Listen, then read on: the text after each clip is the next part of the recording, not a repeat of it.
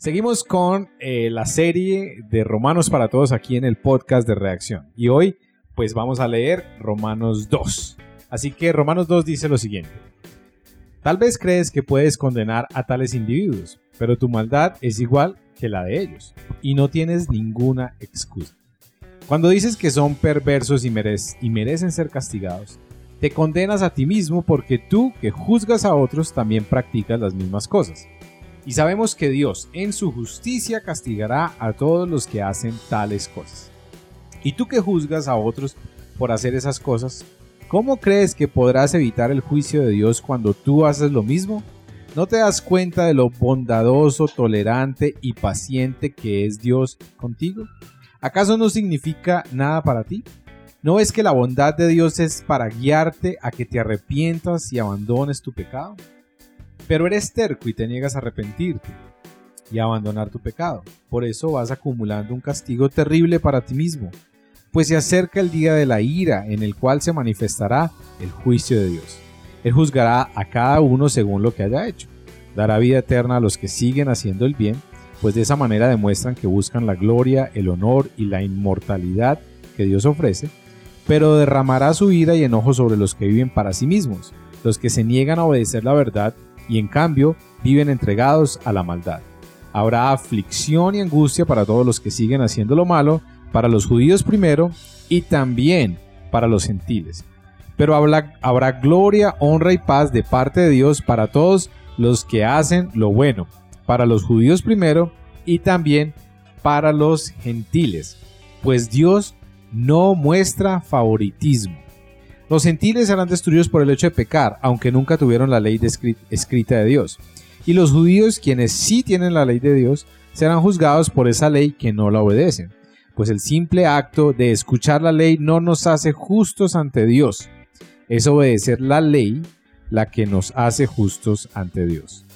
Aún los gentiles, quienes no cuentan con la ley escrita de Dios, muestran que conocen esa ley cuando por instinto la obedecen aunque nunca la hayan oído. Ellos demuestran que tienen la ley de Dios escrita en el corazón, porque su propia conciencia y sus propios pensamientos o los acusan o bien les indican que están haciendo lo correcto. Y el mensaje que proclamo es que se acerca el día en que Dios juzgará por medio de Cristo Jesús la vida secreta de cada uno. Tú que te llamas judío, confías en la ley de Dios y te jactas de tu relación especial con Él. Tú sabes lo que a Él le agrada Sabes bien qué es lo correcto, porque se te ha enseñado la ley. Estás convencido de que eres guía para los ciegos y luz para los que andan perdidos en la oscuridad. Piensas que puedes instruir al ignorante y enseñar a los niños los caminos de Dios, pues estás seguro de que esa ley de Dios te da pleno conocimiento y toda la verdad. Ahora bien, si tú enseñas a otros, ¿por qué no te enseñas a ti mismo? Predicas a otros que no se debe robar, pero tú robas. Dices que está mal cometer adulterio, pero tú cometes adulterio. Condenas la idolatría, pero tú usas objetos robados de los templos paganos. Te sientes muy orgulloso de conocer la ley, pero deshonras a Dios al, que, al quebrantarla. No es extraño que las escrituras digan, los gentiles blasfeman el nombre de Dios por causa de ustedes. La ceremonia judía de la circuncisión solo tiene valor si obedeces la ley de Dios. Pero si no obedeces la ley de Dios, no estás en mejor condición que un gentil incircunciso. Y si los gentiles obedecen la ley de Dios, ¿acaso Él no considerará su propio pueblo?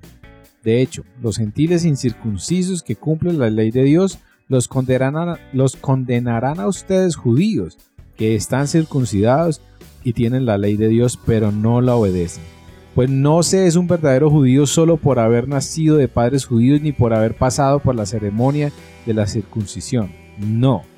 Un verdadero judío es aquel que tiene el corazón recto a los ojos de Dios.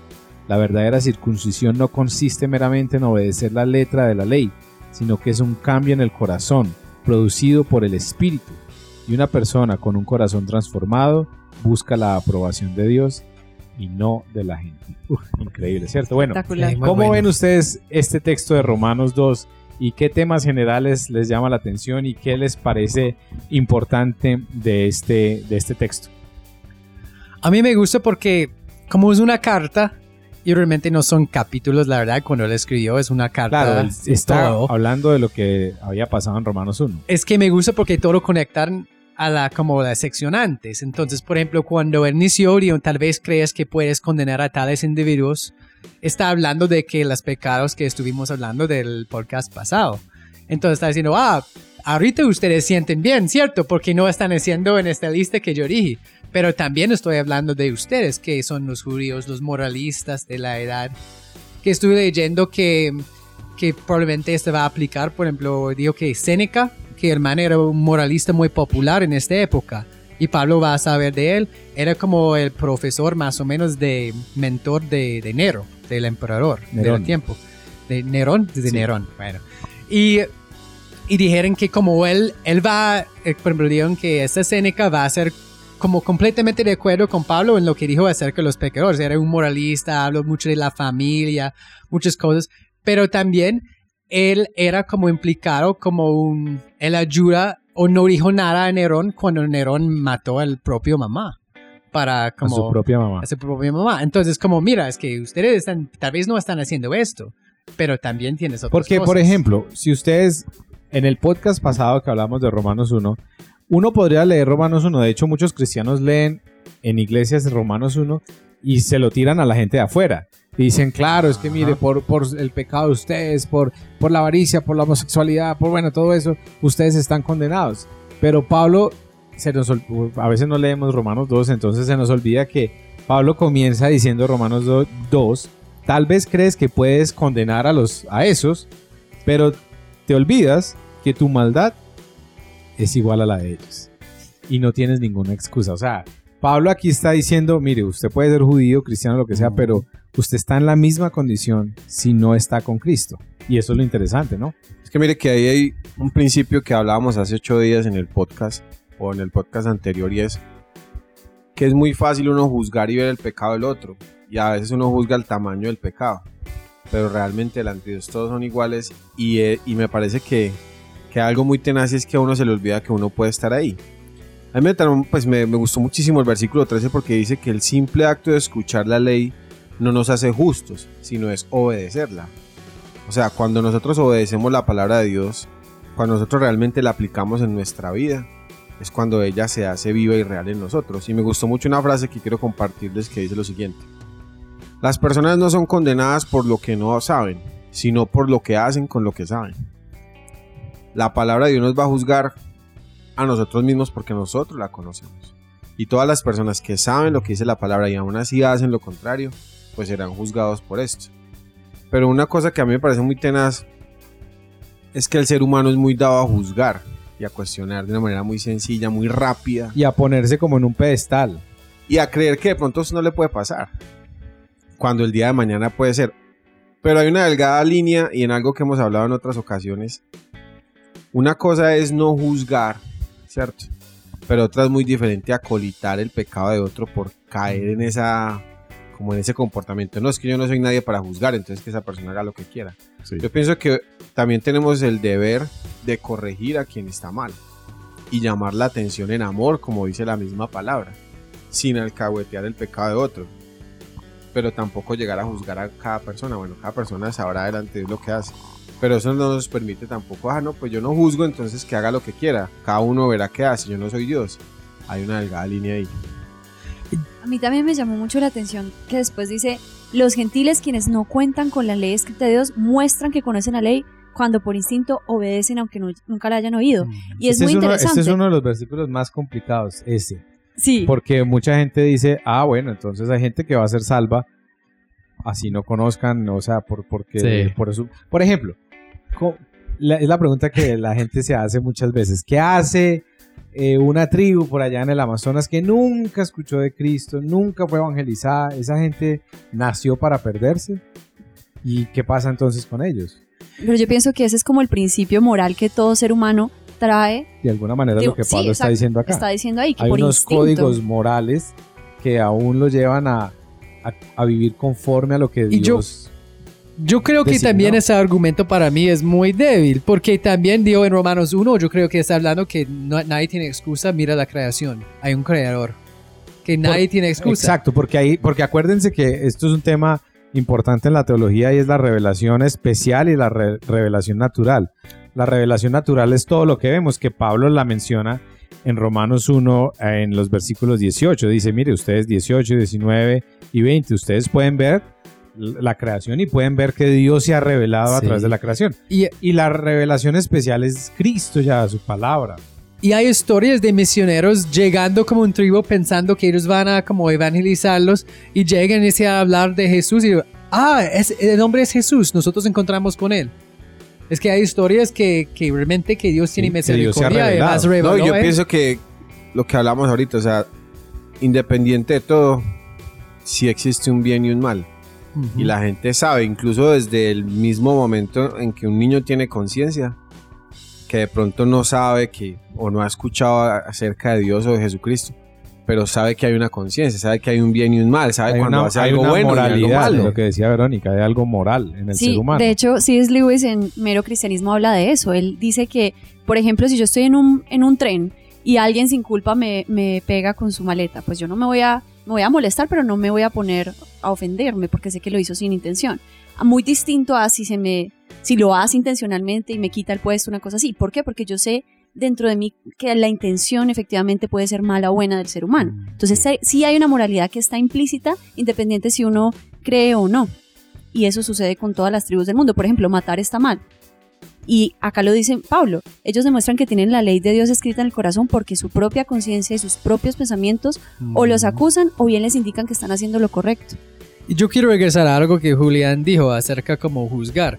Sí, yo creo que muchas veces la idea de juzgar, ah, no, no puedes juzgar, juzgar, no puedes juzgar. Y nosotros confundimos que, bueno, no, nunca podemos condenar, juzgar una persona como la alma, como Nosotros no, no somos... no podemos condenar a alguien y decir usted va para el infierno. Sí. o- o- eso no lo podemos no hacer. tenemos derecho. Pero para mí, nosotros sí podemos juzgar el fruto de la persona. y decirle "Us- lo que usted está haciendo Que es incorrecto. Sí, porque pues, si es no, entonces gente que están predicando un ev- evangelio falso, entonces tenemos que quedar callado- callados. No, que Pablo habló muy, muy fuerte acerca de esto. Yo ya a veces tenemos que hablar de cosas que no, este, esto no me parece, esto Pero- no es correcto. Exacto, pero lo más tenaz es cuando los frutos no son tan evidentes. Y ahí es donde habla acerca de la vida secreta de cada uno.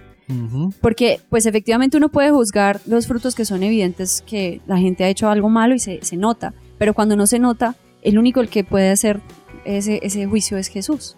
Sí, y yo, a mí me gusta el versículo 5 cuando, cuando digo que, pero eres terco y te niegas a arrepentirte. Uy, Sí, este sí. es como, y O sea, abandonar tu pecado. que porque aquí, ahí. es, por ejemplo, es importante entender esto. Pablo es un judío que le está escribiendo a judíos y les dice esto, o sea, con razón el hombre lo mantenían era apedreando y, Sí. y a- al filo de la muerte, porque por ejemplo, a Pablo aquí en el, en el capítulo 2 eh, presenta un argumento, es lo que se llama una diatriba, que era muy, era muy usada por los estoicos en ese momento, o sea, era una técnica literaria donde él, digamos, iba mostrando tres argumentos en una argumentación.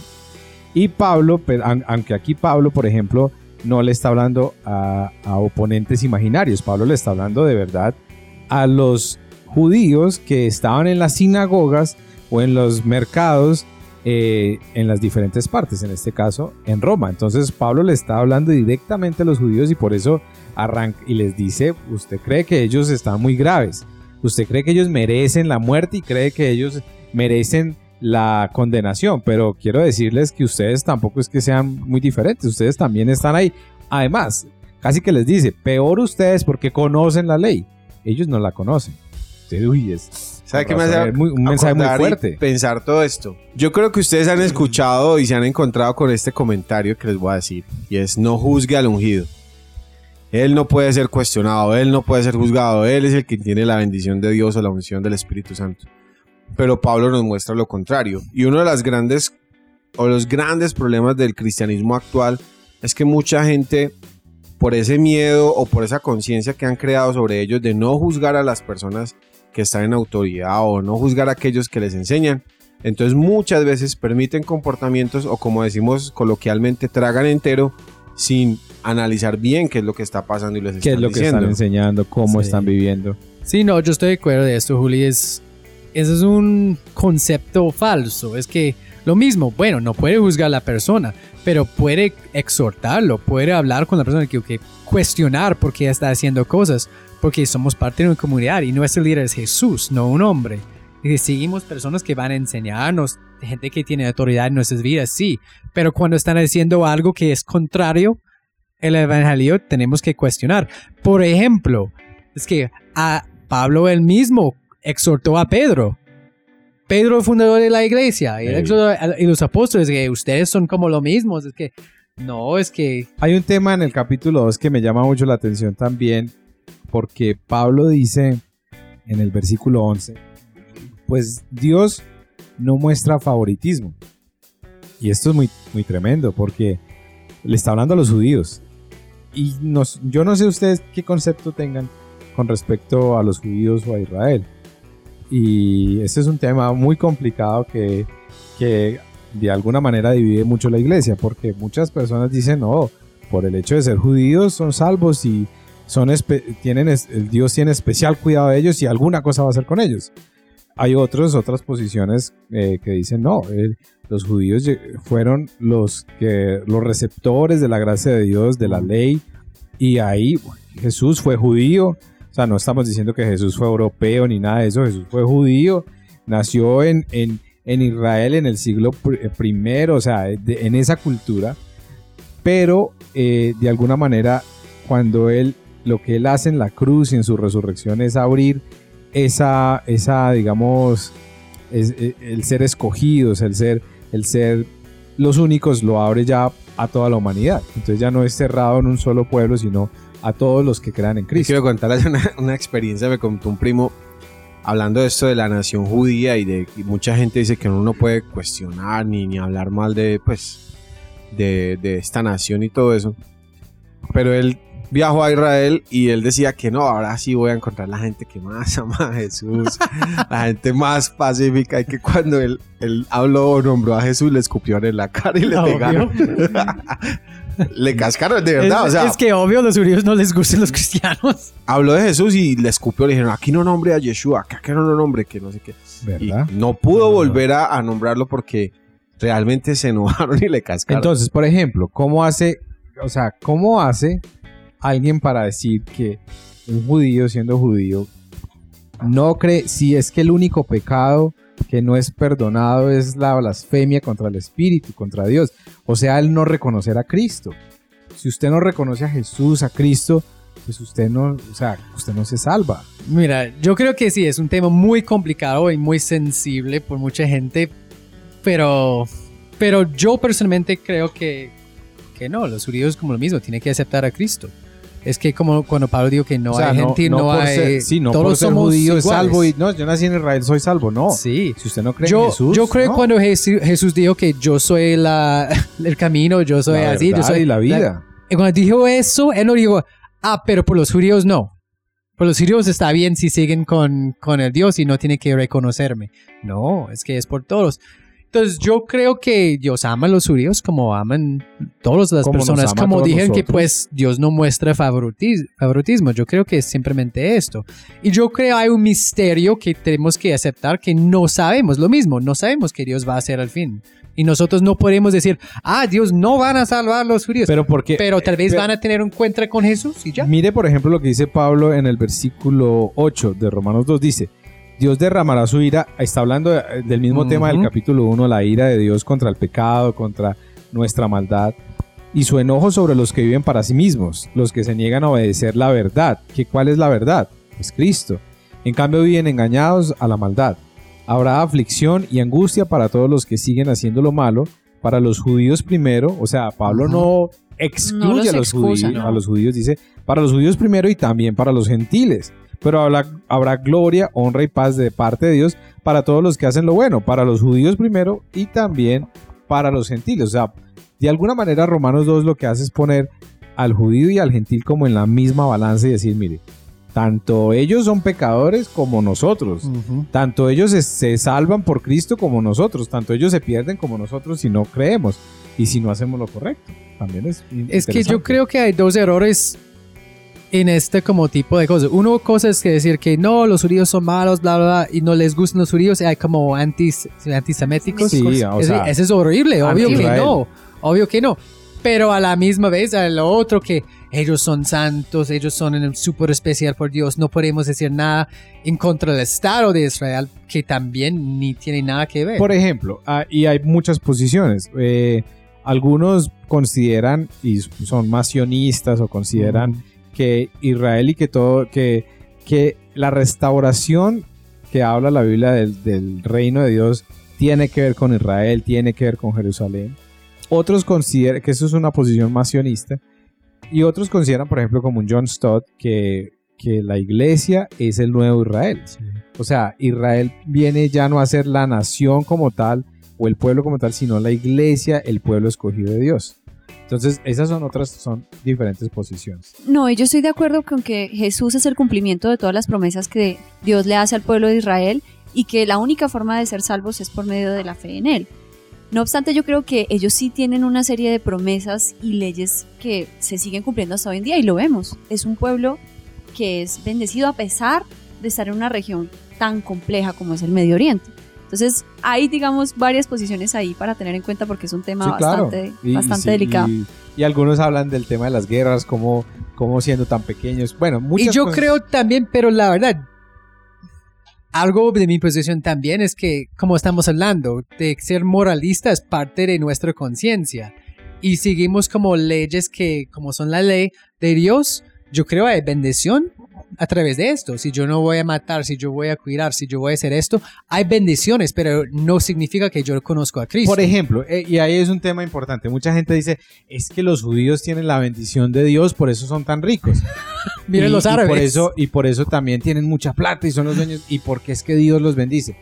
Yo creo que Dios sí dio una palabra, pero también lo que dice el mono, Dios bendice su palabra y sus principios. Por ejemplo, ¿cuál es el principio de ellos? La generosidad. Muchos de ellos practican la generosidad y por ser generosos, no porque crean en Cristo ni sigan a Cristo, sino porque No. por el principio de la generosidad, pues son bendecidos, porque es un principio bíblico también. es lo mismo que pasa con el diezmo. Si uno, hay personas cristianas que diezman y efectivamente eso eh, se, les, se les retribuye porque Dios en sus principios es coherente. O hay gente que ni siquiera va a la iglesia. Yo he escuchado gente que ni va a la iglesia, pero diezma porque saben que hay un principio, un principio del- de, de ser generosos. No, y, y bueno, ya como volviendo al tema central del texto, que nos fuimos por hablar de Israel, Sí, bueno. yo pienso que lo más importante que nosotros como seres humanos y como cristianos debemos entender es lo que decía el mono ahorita, o sea, una cosa es, sí, uno no puede ser, digamos, tan, digamos, ¿cómo se puede decir? Como no. Como tener tanto juicio con una persona, pero sí con el pecado, o sea, ser contundentes, no con la persona porque la persona puede estar luchando, puede realmente ser algo difícil en su vida, y todos estamos a, la, sea, una línea muy delgada de caer en lo mismo, pero no podemos ser permisivos con el pecado de la persona, y es algo muy importante que debemos entender. El hecho de que yo hable con amor, de que yo corrija con amor, no quiere decir que yo me estoy metiendo en la vida de alguien o lo estoy juzgando. Yo creo que eso es bueno y también entender que en nuestra vida puede pasar, o sea, que no lo pueden decir, porque eso eso marcaría la diferencia entre muchas personas que no se atreven a hablar y aún se quedan calladas viendo cómo algo alguien tal vez hace algo que no está correcto, pero ah, yo no tengo derecho a juzgar, entonces que haga lo que quiera. Sí, no, yo no estoy de acuerdo con eso. Nosotros sí somos llamados, por ejemplo, a un hermano a, a reprender, a exhortar, a decirle, ojo con lo que está haciendo. Eso no está correcto. Es una mala interpretación de la Biblia cuando decimos, no, a mí no me juzgue porque la Biblia dice que no me juzgue. No, eso no es lo que quiso decir Jesús. Juzgar es decir, hermano, usted va para el infierno. Que ni siquiera Pablo lo, lo hace. Pablo siempre eh, exhortó y habló y, y de alguna manera, digamos, juzgó a algunos y les dijo, no, lo que están haciendo es incorrecto y los llamó de palabras muy fuertes. A unos les dijo, a estos hasta los entregué a, Satanás, que es una interpretación. Es una cosa que uno lee ahora y uno dice, yo no entiendo esto, pero de alguna manera Pablo los entrega para que sean salvos. O sea, son cosas que poco a poco vamos a ir viendo también. Y yo creo que, por ejemplo, este capítulo, como estamos hablando, que, que todo está conectado. Y no quiero entrar mucho del próximo capítulo, pero es realmente difícil solo hablar de, del capítulo porque está hablando de la ley, para mostrar que es imposible cumplir esa ley. Israel desde años están intentando cumplir esa ley y ellos No nunca fueron pudieron. Siempre hecho- eran fieles. De hecho, cuando en, en Deuteronomio 28, que este es otro tema importante, Deuteronomio 28, cuando están las leyes, que el Señor les dice, si haces lo, eh, que Moisés les dice, si ustedes hacen lo bueno, esto va a pasar, y si hacen lo malo, esto va a pasar, que las bendiciones de la obediencia y las maldiciones de la desobediencia. Si usted lee eso, uno dice, bueno, sí, hay que ser bueno, porque si no las... Pero después en, De- en Deuteronomio 30, 31, eh, Moisés mismo dice, de parte del Señor, miren, ustedes no la van a cumplir sí. pero van a necesitar ayuda en algún momento. Y está hablando de Cristo, o sea, de alguna manera está implícito que el ser humano no puede ser salvo por la ley, porque el mismo Moisés, el mismo Moisés, quien dio la ley, no pudo entrar a la, tierra prometida por no cumplir lo que Dios le había pedido.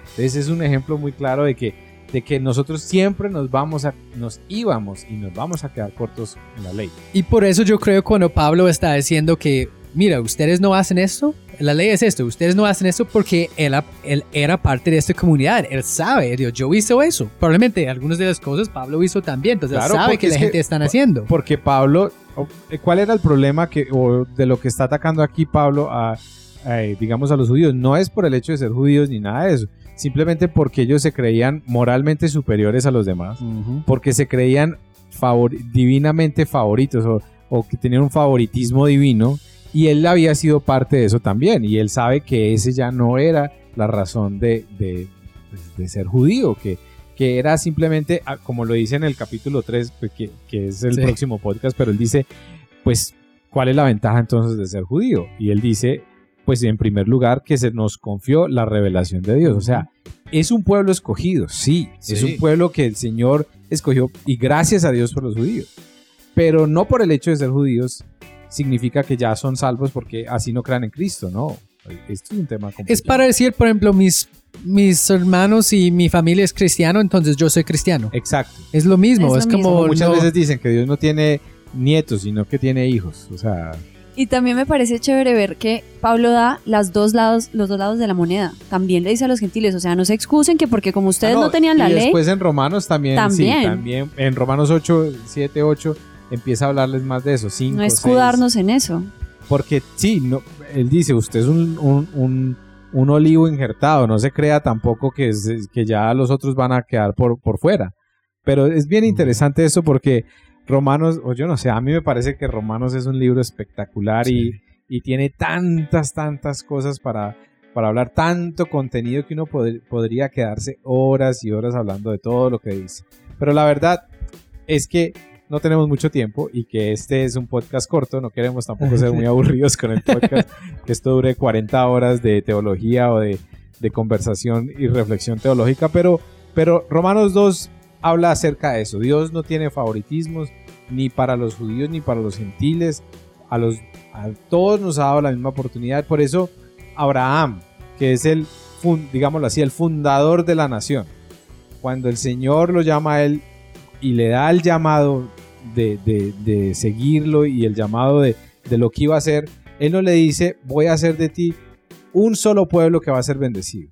Él dice, voy a bendecir a través de ti, de tu familia, una nación y todas las familias de la tierra. Porque ahí es donde uno ve la misión de Dios global. No fue solamente para un pueblo, no fue solamente para una nación, es para toda la humanidad y es para todo el mundo. Entonces ahí gracias a Dios entramos todos nosotros. Desde el principio Dios y que Dios, y gracias a Dios por, por el pueblo judío también, porque por años guardaron la ley, porque protegieron las escrituras, porque, porque fueron un pueblo, en, muchos fueron fieles, no todos, pero muchos fueron fieles. Y de ahí, de ahí tuvieron la bendición de que el Salvador, de que Jesús, nuestro Señor, naciera en esa nación. Ese es el privilegio más grande del mundo. O sea, si por algo deberían estar orgullosos sería por, porque el Salvador, Jesús, Dios mismo, nació en medio de ellos. Yo creo que algo importante a manera de conclusión personal es, es muy importante conocer la palabra, pero es más importante obedecerla. Sí. Si nosotros sabemos mucho de palabra, pero no la obedecemos, no esa, fue, nada. esa fue la tragedia de muchos judíos. La conocían tanto y la sabían de memoria, pero vieron a Cristo y no lo reconocieron.